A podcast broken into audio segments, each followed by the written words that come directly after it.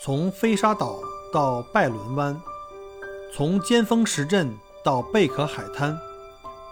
从巴罗沙谷到沉船海岸，请跟随麦克郭一起，让我带你走入精彩的澳大利亚。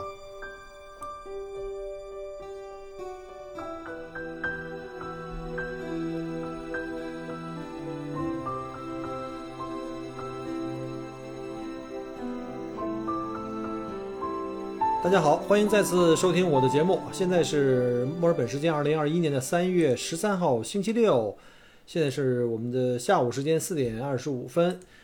嗯、各位听到我节目的时候啊，现在北半球已经是这个春暖花开了啊。呃，到三月底的时候就应该是春分了。与此对应的，因为我们大家知道哈，南北半球的这个季节正好是相反的，那南半球就对应的就开始秋风瑟瑟啊，我们这湿冷的冬天已经在开始向我们挥手致意了。呃，现在大家能不能听到？能听到吗？外面现在就在哗哗开始下雨，就说明这个墨尔本的这个呃温度就很快就要开始降低了。呃，因为一般都是这个，因为我们在海岸线上嘛，在南半球的海岸线上，洋流啊，就是从南极洲来的这个洋流会带着一些湿冷的气候向大陆这边吹。那夏天的时候，应该是从内陆的季风啊往外吹，正好这个暖风战胜了冷风。那这个季节就开始就开始有一个冷暖的这个你推我推的这么一个交集，就互相争夺。那这个时候呢，就容易在冷暖空气的这个交接的这个过程中呢，就会有很多的雨水啊。我们现在就算开始了吧。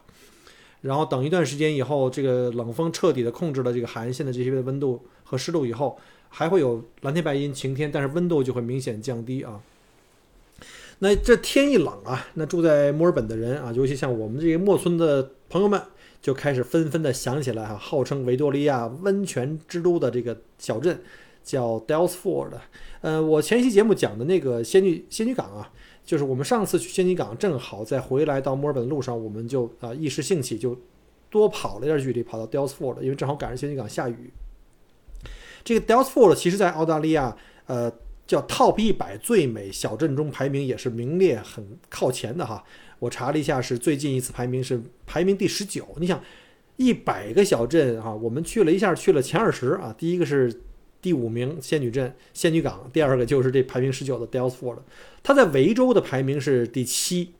那它是其实最著名的一个标签呢，就是全球十大温泉小镇，这是之一啊，不能是第一啊，这还没敢这么这么这个拍胸脯吹牛。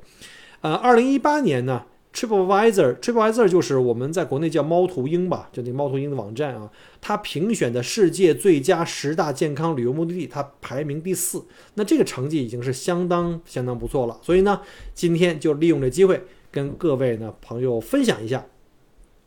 这个有着温这个非常优质的这个温泉资源的这个欧洲风情文艺小镇，是深受墨尔本人喜欢的一个周末的一个度假首选的一个圣地。呃，其实，在 Dalesford 这个小镇的地区啊，周围包括它北边不太远的，我们叫叫 Herben Springs，就是叫做赫本温泉啊小镇。呃，这个赫本啊，跟我们原来看的那个电影明星，就是 Michael 最喜欢的啊女神级的那个奥黛丽·赫本，不是一个发音啊，这不是一个，就只是一个音译了。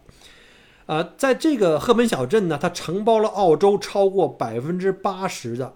天然矿泉水储备和这个温泉储备，这相当厉害了。这儿其其实真的是名副其实的澳洲温泉乡，呃，尤其是我刚才上面讲过那赫本小镇啊，中文翻译这个赫本叫赫本温泉。啊，它其实这个赫本温泉小镇和这 Dalesford 紧挨着，而 Dalesford 更大一点，所以呢，我们一说温泉镇，统统都在说这个 Dalesford 啊。只有我们墨尔本当地人，我们在设 GPS 要去的时候，我们其实知道具体定位要定在这个赫本温泉这个这个村子吧，算这两个地方其实车程也就十分钟的距离。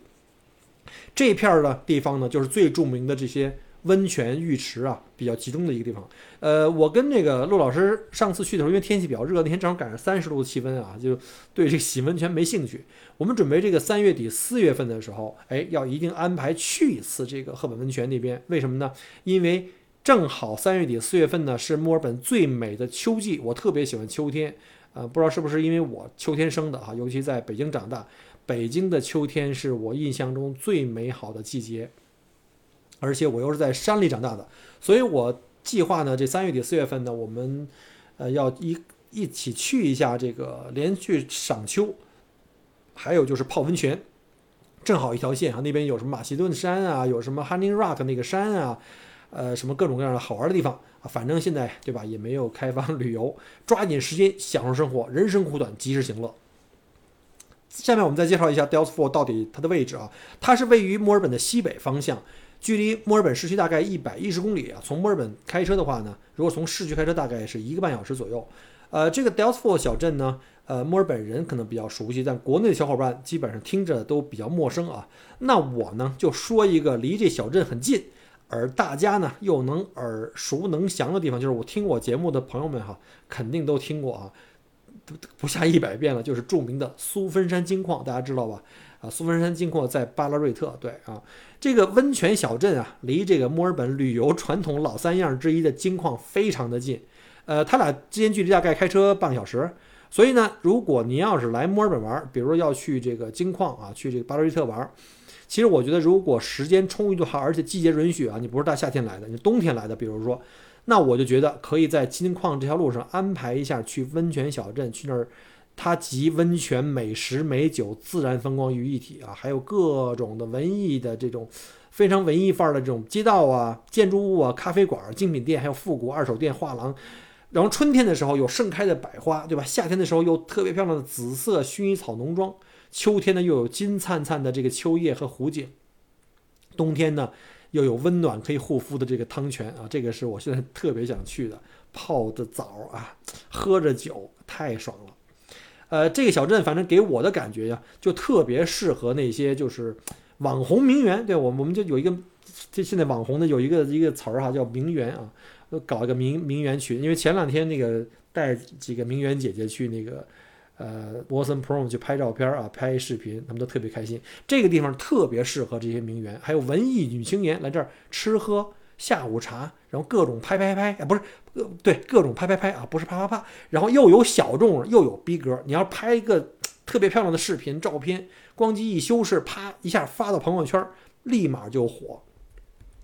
先介绍一下这小镇的发展史吧。这小镇其实是在呃1851年，我们知道墨尔本发现了这个黄金，其实不是墨尔本啊，就是墨尔本这个西部一大片，主要是在巴拉瑞特。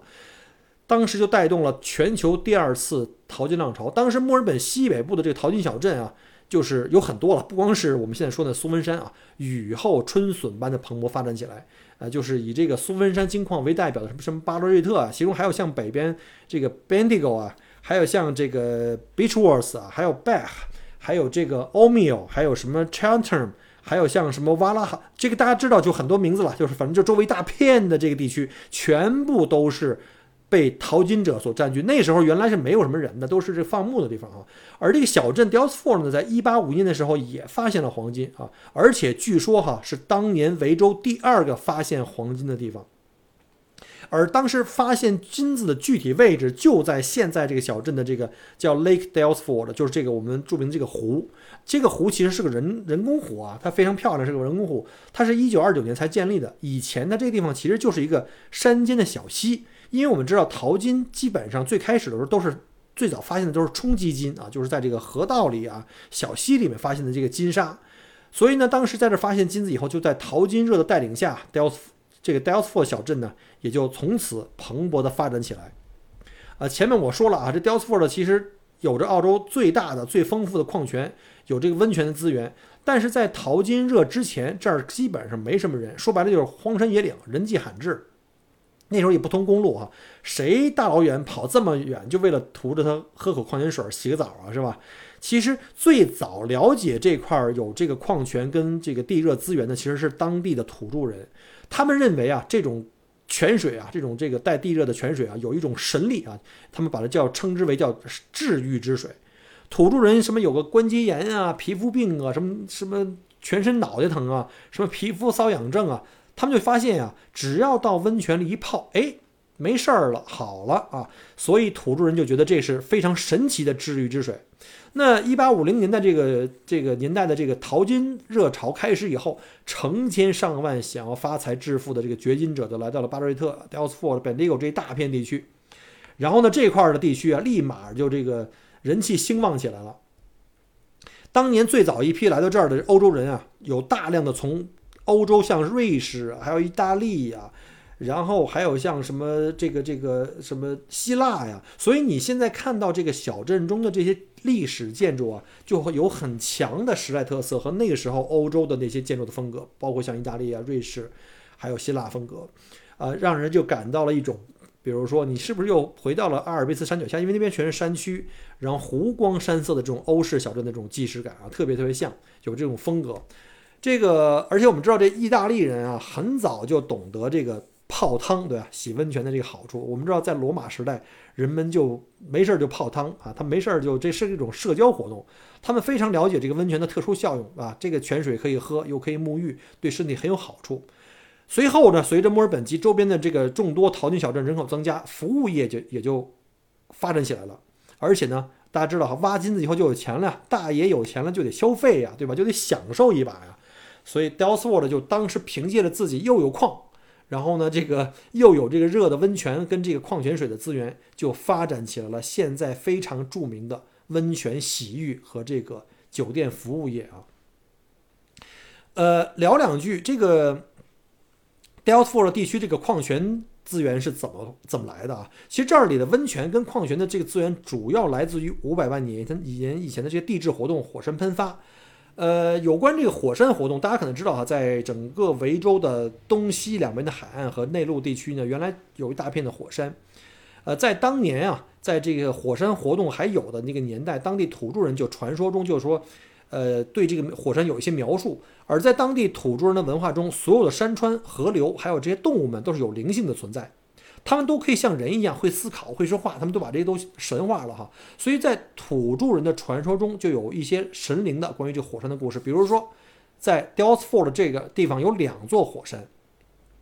就是土著人神神话中的这种叫神山啊。他们还给这神山啊分别起了俩名字啊，一个叫。Tarangover，还有一个叫做 Lagun Book 啊，这个土语的名字太他妈难读了，我们就就简称为这个老火山跟小火山吧，好吧，这要不然这个也不好记。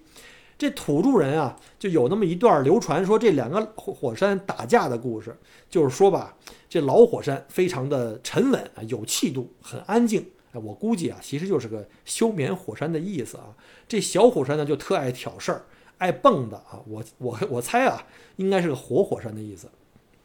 这俩火山就老打架啊。一开始啊，这小火山老挑衅人家啊，使出了什么喷烟啊、扔石头各种招数。呃，这这其实不就是一个火山喷发嘛，对吧？当时这老火山不为所动，根本不理他，不鸟他，对吧？这小火山一看这样不行，更生气了，变本加厉的更加的喷烟、扔石头。最后啊，忍无可忍，何须再忍？这老火山，这也就是休眠火山，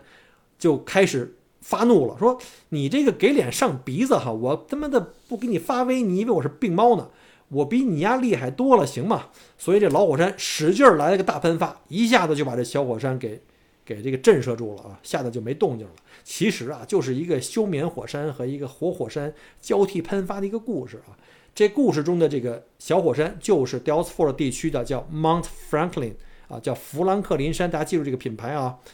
澳洲的小伙伴可能会觉得非常非常的熟悉这个品牌。这个山现在目前是个死火山，大家不要担心啊，别到时候我去洗温泉，别到时候再喷发了，这不会的。通过这个火山的小故事，就很能说明啊 d e l t f o 地区啊，这个温泉和这个矿泉资源非常丰富的原因，就是因为来自这个地地质的变化。啊，我们知道澳洲啊有个最知名的矿泉水品牌就叫做 Mount Franklin 啊，这个地位就相当于澳洲的农夫山泉。大家记住了啊，你随便去哪个超市啊、餐馆，肯定有这品牌的矿泉水啊。原来我开 Subway 的时候，店里也有的卖，这是我卖的最多的、销量最大的。我还特别喜欢他们家那个气泡的矿泉水，就叫 Light Sparkling 啊，那矿泉水非常好喝。呃，不过呢，现在这 Mon 呃这 Mount Franklin 呢是属于这个可口可乐旗下的这个知名品牌，但是我跟大家实话实说啊。他们家的水其实不是取自这个富兰克林山啊，本地的人才不可能舍得把这么珍贵的自然资源让可口可乐装到这个塑料瓶子里去破坏环境，然后去赚钱。这 d e l t f o r 这里啊也没有矿泉水的生产厂家，可口可乐公司啊只是借用了这个富兰克林山的这个名气，毕竟啊这个。这里才是澳大利亚最著名的矿泉之乡，所以用这个名字属于是什么呢？叫根正苗红啊。呃，不过您要是来到这 Dalesford，其实其实是有机会能喝到非常正宗的那个 Mount Franklin 这个矿泉水的啊，因为小镇里有很多啊，你能找到非常清楚带标识，它会有一个牌子告诉你这是天然矿矿泉水的这个水龙头的标，而且旁边啊还有这种压水的扳手，就像我们农村小时候在农村看着那种压水的那个泵啊，就是那种手动压水的，可以从地下把水压上来。你就把它压几下，然后水就开始往外流，哎，你就可以自己来接一瓶水，然后就可以这个喝到纯粹的这个矿泉水了。这里的水据说含有七十二种有益健康的矿物质啊，你最好自己带个瓶子啊，尝一尝这种最天然的、最纯正的天然苏打水到底是啥味道。咱说说这个名字的来历，就是这个温泉小镇啊，其实 d e l s f o r d 呢最早是欧洲的定居者。他叫 Captain John Herben，就是这个赫本船长。赫本船长是一八三八年来到这里的哈，当时他租赁了一块叫做 Wombat Flat，叫做这个袋熊平原啊，就一大块平地啊，非常巨大啊，就叫做这个 Wombat，用它的名字命名，就是那个那个我们澳洲那个袋熊命名的。呃，也不知道是不是这地方真的是袋熊特别多啊，所以就这儿这个小镇你会发现有好多用这个袋熊的名字命名的这个地方，比如叫 Wombat Hill 啊，还有像什么 Wombat Park。对吧？就有很多这种命名的，这个用他的名字命名。当时这个船长就买了块地儿，对吧？就在这个叫戴熊的这个平原上，就建立了自己的家园，并成为了最早发现此地有这个呃温泉呀、有矿泉水的这个欧洲人之一。他们自己家里就有好几处的矿泉水的这个水眼啊。随着这个淘金潮的兴起，这块荒僻的戴熊之地迅速就成长和繁荣起来了，变成了一个小镇。在一八五五年的时候，就改名叫。做 Dalesford，而与 Dalesford 紧挨着这个温泉聚集地，就用了我们现在说这个 Captain John Herben 的名字啊，用他的名字来命名，叫做赫本温泉小镇，叫 Herben Springs 啊，就是叫这个名字了。从此以后就一直到现在啊，呃，伴随着这个黄金的发现啊，大家到处来挖金子、采矿的这个同时，又有很多的泉眼被发现，因为你不停在挖嘛。结果呢，当地人就是为了不影响这个泉水的这个质量和这个呃保护，当时人们还自发团结起来，要保护他们这个温泉和矿泉水。而且呢，他们因为这个还关闭了一些比较有影响，就是破坏当地这个就是容易污染矿泉水的这些金矿啊，非常不容易啊。你想在黄金的诱惑下，人们还能够比较理性的、积极的保护自然资源，在这一点上哈，我们想一想啊，在这个百多年来以前的人能做到这一点上，我觉得还是挺。令人佩服的，当时这个 Dalesford 里面的这这个矿泉水的保健功能也特别受追捧，有点儿我们现在说那个叫包治百病的意思啊，尤其是针对皮肤病方面，据说啊疗效更加显著。这神水的功效就是怕这传，口口相传，一传十，十传百，这么一传开来，得人们长途跋涉从澳洲各地哈来到这个澳这个这个温泉小镇，从这里的水里这个泉水里呢打这个矿泉水喝。然后泡这个矿浴啊，然后呢，到这个一八八零年，墨尔本呢和这个 Dalesford 之间修通了一条铁路，交通就更便利了。而且这里呢就建立了各种各样的度假酒店、温泉洗浴，周边的风光旅游也逐渐就开始发展壮大起来。洗浴中心的生意非常火爆啊，几经扩建，就不停的来满足这个越来越知名的这个要求，越来越多的人来到这边哈。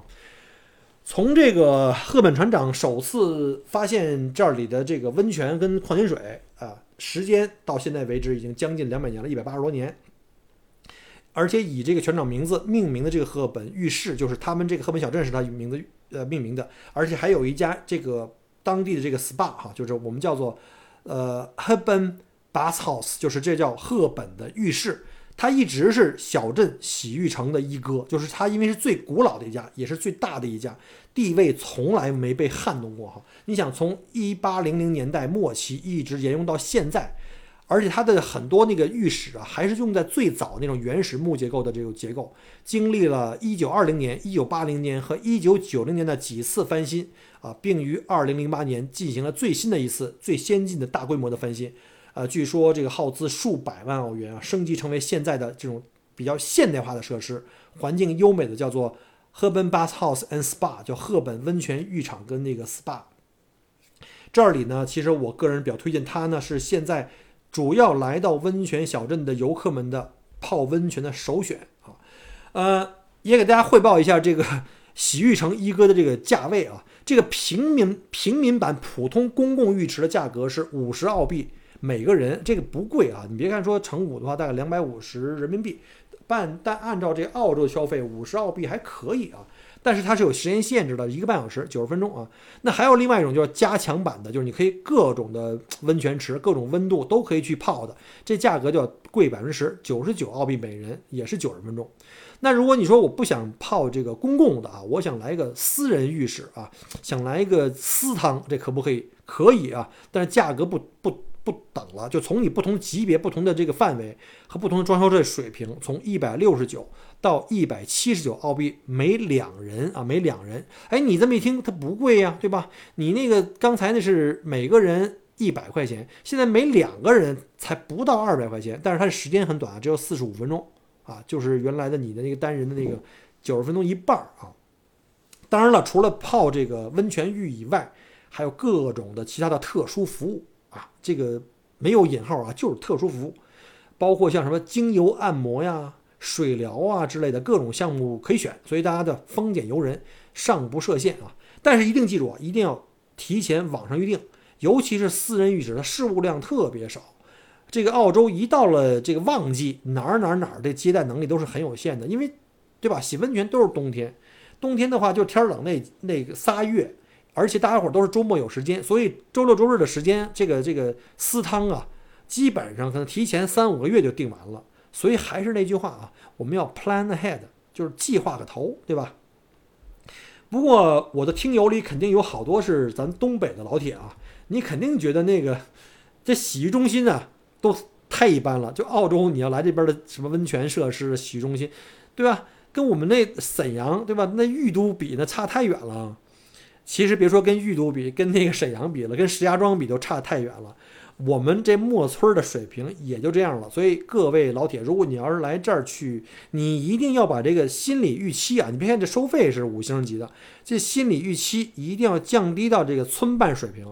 啊，都还没到镇办的水平呢啊，也就这样了。呃，和我们国内啊，尤其是大东北那种洗中心，什么吃喝玩乐各种一条龙，你基本上进去能玩一整天，那不是一个档次啊。不是一个档次，所以你一定要有一个理性的认识啊。但是呢，哎，咱们这儿胜在是天然矿泉呀，不是烧的锅炉啊，对吧？然后直接在这个泉水源头啊，直接流出来这个天然矿泉水非常干净啊，非常原汁原味，货真价实啊。所以呢，放松身心啊，美肤健体啊，让你舒舒服服的，绝对是有保证的。其他的洗浴中心也有不少了，什么呃，The Mineral Spa，什么 Aqua Viva Day Spa，什么 South Spa 等等等等啊。大家可以上这个就是猫头鹰叫做 TripAdvisor 这网站上去看看大家怎么评价，根据自己的喜好来预定。说完了这个最重要的这洗澡这事儿哈，咱们再说说小镇周边还有啥可玩的和吃的。先从小镇说起吧。D e l s f o r d 小镇的中心啊就是一条街，这主街叫 Vincent 街啊，和墨尔本的很多小镇一样，这主街不是很长，大概也就两三百米。然后街两侧啊，林立着各种的这种怀旧风情浓郁的这种古老欧式建筑，比如像建于这个1850年代维多利亚风情这个 Royal Hotel，还有建于187年的邮政大楼，还有建于1880年代的市政府大厅，还有花藤缠绕非常漂亮的这个叫 Belvedere Hotel，这这也叫望楼酒店呀，或者是什么。什么什么酒店啊？这个中文翻译反正信达雅，你们自己去搜一下。这条小街上还汇聚了各种的餐厅啊、咖啡馆、甜品屋啊、精品店、复古二手店、手工的这个小手艺店，还有这种小画廊。这个又复古又浪漫，文艺气息特别浓郁。我在那个街上大概来回用脚走了一个多小时，就为了拍那些照片呀、啊视频啊。如果大家有兴趣啊，可以看一下我视频号里应该。发了一些哦，好像应该发了一个那个 The Convent，就是那个叫修道院画廊。这个修道院画廊其实离这个主街不远，这个地方是绝对值得拜访的啊。这个是吃下午茶最好的去处。其实本来啊，我就是听说了这个画廊是个网红网红画廊，呃，据说这个五星级推荐主要是去吃下午茶，我们就去了。就下午茶完了之后呢，顺便去看看建筑啊，去看看里面这些就是博，就是很小的迷你的一个博物馆，里面有一些艺术品收藏。这是个网红打卡圣地。呃，这个修道院画廊啊，是建于十九世纪维多利亚风格的一个建筑啊，始建于一八六零年。最初呢，其实是一个私人住宅，名叫做布拉尼城堡啊，一八九二年啊被成为就是被卖给这个圣十字女修道院，就成为他们这个女修道院了。一九八八年被艺术家又买了，叫 Tina 的一个艺术家啊，叫 Benitaska，叫 Tina Benitaska，他把它买下来以后呢，开始了艺术品收藏和展示。这个建筑啊非常复古，而且里面有很多现代的这种艺术品，又有这个庄严的教堂和这个非常漂亮浪漫的小花园，再加上这种文艺又清新的咖啡厅啊、鸡尾酒吧，这种混搭的这种感觉，哎，非常的出挑啊！你说不想成为网红都难。这个咖啡厅的餐食餐食啊水平，我觉得从颜值跟口味上，我觉得都可以，至少我觉得应该给到九十分以上的水平啊。它的这个咖啡厅的整个这个色调是黑色跟这个蓝绿色的这种摩洛哥风格的装修，以及挑空的这种阳光屋顶，都非常符合各路网红名媛们的这种拍照要求，因为采光特别好，颜色特别棒。大家不信可以看一下我拍的视频啊，当然我的水平还是一般啊，大家可以到现场去去看看，然后呢拍出来更好的照片。这画廊收费非常便宜，非常的平民啊，每人才五刀澳币，而且它特逗，就是。当地的居民，或者说你要是来周末来这儿度假、来这儿洗温泉的话呢，你买一个这个画廊的收费五刀这个这个门票，你三天有效，就是三天之内你来都可以随便进入。呃，其实它旁边的咖啡厅呢，其实也是希望能够引一点引一点流啊。这里总共有七个展厅，就是七个不同的部分哈，你可以穿行在这个特别迷你的走廊啊和地下室之间啊，在迷宫般的这个艺术品中穿梭。呃，看着这个宁静庄严的百年小教堂，以及当年修女们啊，这个修女嬷嬷们住的这些小房间，坐在雕花铁艺的阳台上喝杯咖啡，跳跃一下这个小镇和那个湖，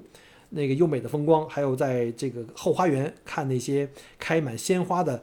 这种感觉，非常非常好。我似乎啊，已经听到了你们啊各位女文女文青们激动的心跳声了。我建议墨尔本的女文青们最好能够利用周末时间，呃，到这个 d e l s f o r d 我觉得至少应该住一晚啊，玩两天。但是你也考虑到第一天半天没了，第二天半天没了，其实也并不是很充裕。如果条件够的话呢，可以住两晚。尤其很多那种，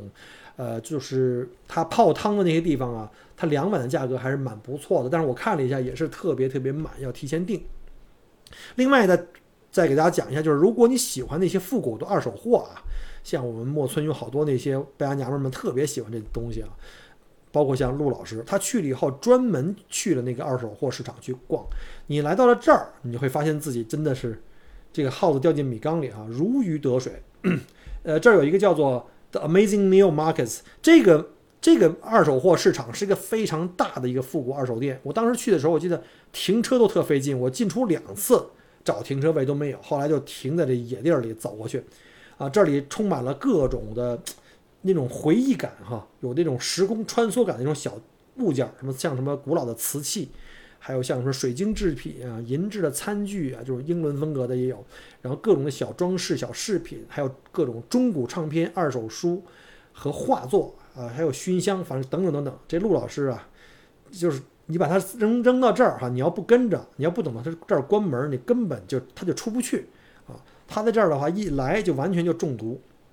然后这儿呢，实际上离这个呃 Lake Delsford 呢也不远，你从那儿可以步行去 Lake 呃 Lake Delsford。这个湖非常漂亮，是一个风景如画的一个小湖啊。前面我说了啊，这个地方是曾经最早发现黄金的地方。沿着这个湖边林荫小道环湖漫步，然后是放松身心、感受自然的好去处。然后这边呢，我建议呢，也可以在湖边找一些咖啡厅去。吃个下午茶啊，或者是吃个这个早午餐，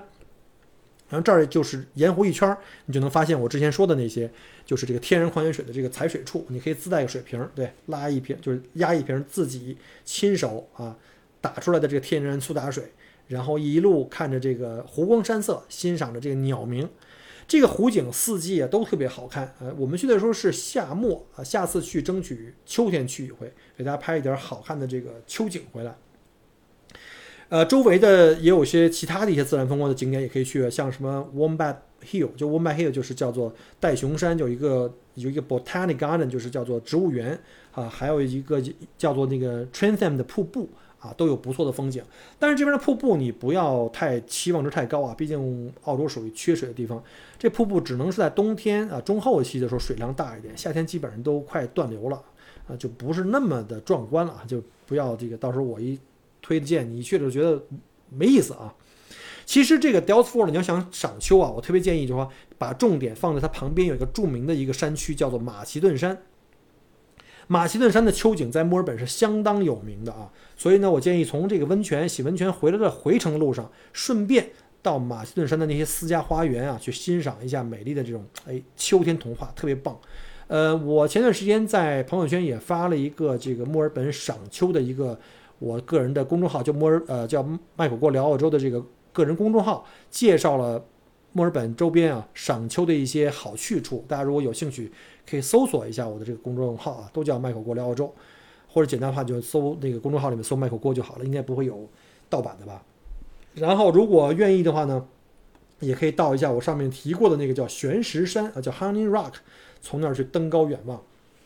那个山不是很难爬啊，也比较好走，呃，老老人小孩都可以比较适合。这 Dalesford 还有这个扬名在外啊，引人朝圣的这个各种获奖的美味餐厅，这吃啊，每次出去玩都是我的一个很重要的一个任务，对吧？下面呢就介绍两家就是既这个酒店、餐厅、SPA、度假一体的这种豪华的选择，一个就是 Salt，S A U L T，这个 Salt 二零一四年啊被这个 A G F G 就澳洲最佳餐厅，它被评选为冠军。啊，你别看这么个小镇啊，竟然有冠军餐厅。这个餐厅坐落在他自己家的一个一百二十五英亩的一个庄园内啊，背靠这小镇特别浪漫的这个我刚才讲过那个 Wombat State 这个森林。这个餐厅的食物的材料均采自这个森林和他自家种植的这个花园。呃，冬天啊，大概七八月份的时候呢，有采摘松露和午餐的这种体验。夏天呢，有大片的薰衣草和自然风光的这个湖泊，用餐时可以整个俯览这个小镇和这个湖景，啊，到处随手一拍都是文艺美照，集风光和颜值于一体啊！实在建议可以入选一下这个，应该是澳洲最美的餐厅之一了。第二个推荐就是 Lake House，呃，这个呢有一个就是它是两个厨师帽级别，我们知道在。澳洲基本上我们不太有这个所谓的米其林这种评价的这种系列哈，我们有一个自己的评价的系列，就是厨师帽级别。这个 Lake House 有两厨师帽啊，它是属于澳洲 Top 五十就前五十名的这个餐厅，口碑也是非常厉害的啊，超受追捧的一个网红餐厅。他家的自酿红酒还曾入选了年度红酒必品名单啊。这里也是这个酒店、餐厅、SPA 一体化，呃，超有一个呃小森林的这种 feel 啊。他家的这个酒店呢，也是屡获殊荣的，嗯，不过其实小镇中的好吃东西范围特别广，大家也不要说一头我只认这个网红餐厅，因为网红餐厅太难订了，你什么时候去什么时候满。其实这个主街上，就温森的街上有很多的咖啡厅啊，周围还有什么酒庄啊，都可以去选择性的这个去品房品尝跟拜访一下。呃，这两家呢，我估计啊，如果大家要是。订不上啊，你也不用觉得特别遗憾，因为我觉得其实网红这事儿吧，多一半还是大家的口口相传啊，就是差不多就行了。呃，在离主街不远的，像什么 Cliffs 啊，呃，植物园里呢，还有一个叫 Wombat Hill House，还有像湖边的叫 Boat House，还有叫 Passing Clouds Winery，其实这些都是评分还是相当不错的一些选择。在住的方面，豪华酒店方面啊，Peppers Mineral Springs Hotel 啊，这个也是在小镇之中呢。这个酒店、餐厅、SPA 一体化的一个豪华度假酒店、酒家酒店之一啊，大家可能听这个 Peppers 是不是觉得很耳熟？没错，这个呢，其实它是在澳洲一个连锁的豪华酒店，呃，它的酒店都不错。比如说，大家可能原来听我推荐过哈，比如冲浪者天堂在这个黄金海岸，它那个 Peppers 的那个酒店公寓就在沙滩旁边，位置特别好，出大堂一步过了马路以后就是沙滩，我就经常给我的客人推荐，也是非常火的哈。这个在 Dalesford 这个 Peppers 这个酒店是相当的大，它是可能是当地最大的酒店，它甚至还拥有自己的牧场啊，它有二十九间花园洋房跟七间独栋别墅，住在这里啊就颇有点这个澳洲农场主的那个风范了。啊，另外呢，小镇还有一家日式风格的酒店，叫做 Shizuka，也是一个不错的选择。这 Shizuka 的它的意思啊，就是翻译过来应该叫静香吧，大家可能看过那个叫静香啊、大雄啊这这这故事吧哈。这个，但我不知道是不是跟那个动画片来的啊？这日式风格的庭院，传统的榻榻米式的房间，日式的浴衣啊，还有美味的这个日式的餐食，你会感觉有一点假装在日本泡汤的感觉哈。就是躺在香根的这个农家小院里泡着的这个汤，遥望着这个富士山，就是有有这种感觉就对了。呃，不过还是那句话，像我说的这些地儿哈，一定要 plan ahead。反正我在做节目这时候，我看了一下啊，现在是三月中吧，还不到三月中，三月初，基本上到四月底的房间基本上都木有喽。所以你说我是不是说的有点晚呢？但是没问题。我们真正冬天呀，可以到七八九呢，所以大家赶紧约起来吧。反正我是不担心，为什么呢？因为俺有咱那小破车，我那小破车车床啊，床车、房车啊，房车，随时就可以说走就走啊。走到哪儿没地儿住没事儿，我可以住车里啊。咱虽然住的不豪华，但哎，不耽误咱玩的豪华、吃的豪华，对吧？这个只要你有梦，哪儿都是这个星空，对吧？行了，今天的分享就到这儿吧啊！现在这个疫情还是这样，呃，哪儿都去不了。呃，今天看新闻，好像是说这个我们总理说，很可能啊，十月底前后，澳洲的公民有望可以出境了，就可以到周围几个国家去旅行。但是呢，国际旅客什么时候到澳洲不知道，现在也要看国际的疫情控制以及这个各国的疫苗的情况。但是我看咱们祖国就不错，这疫苗的控制不是这这个疫情的控制不错，这个疫苗的生产速度也很快。我的很多在医疗界的朋友们已经开始打这个疫苗了，很快可能老百姓也就能轮上了。这澳洲也是哈，现在的疫苗进来先给的是这个第一线的医患这个这个医护工作者，然后呢，可能老百姓要排到年尾了。反正希望将来国境尽快开放，对吧？然后大家可以来到澳洲来，然后也让 Michael 带你好好的深度玩一玩墨尔本。好了，还是老规矩啊，咱们要是觉得咱们这节目还有点这个意思，觉得还是我还是卖了把力气的哈，咱们就点赞、留言、加转播三件套。因为大家也知道哈，现在最近 Michael 的节目呢，呃，也不知道为啥啊，就是被限流了。现在在这个原来在这个。旅游在这个喜马拉雅旅游热播榜呢，呃，一直都在前二十，然后呢，在旅游口碑榜一直都是前十，但是现在不给排名了，所以呢，现在新的听友基本上是听不到我节目，也不获推荐啊。呃，现在如果您听着我节目的话，有两个原因，要么您已经是关注了我的节目，会一直收到我的新节目的更新；要么您可能就是被别人推荐的听的。所以呢，各位要是觉得小郭的节目还可以的话，麻烦您动动手指啊。把您最喜欢的那期节目，或者是这个，可以把整个专辑啊分享到您的朋友圈或您的亲友群里面去，给小郭推一下。因为现在我已经没辙了，现在这个平台在，其实大家也不要怪喜马拉雅，喜马拉雅也没办法，对吧？作为一个商业平台，人家也要活，上级有关单位的这个指令还是要执行，所以呢，咱也别跟平台过不去，咱自己想办法，对吧？自救吧，自救吧。再有一个呢，就是 为防失联啊，还是那句话，为防失联。因为这种情况也不知道能坚持多久，也许有一天更加的变本加厉，咱们就失联了。为防失联，麻烦您在专辑啊，在专辑前面找我的微信，咱们加我的微信，因为只要微信在，都不会失联。还有呢，大家一个方法就是全网搜索麦口锅啊，用麦口锅搜就可以，或者是你愿意的话，可以麦口锅聊澳洲，或者麦口锅在澳洲都可以。我的音频节目跟视频节目在很多平台都有同步更新和这个。呃，发布啊，呃，因为不，因为毕竟在这儿做节目嘛，不能提其他有声的这个栏目了，大家就自己自行去搜索吧。再次感谢各位听我的节目，我们下期再见，拜拜。感谢您关注和支持我的节目，除了音频节目，也欢迎您同时订阅麦克郭聊澳洲同名新浪微博和今日头条，以及同名微信公众号，里面有很多。旅行、移民相关的资讯和攻略。如果您正在规划澳洲旅行、留学或移民，欢迎您加入我的听友群和移民交流群，有更多精彩在等着您。Michael 郭约您相聚在澳洲，我们不见不散。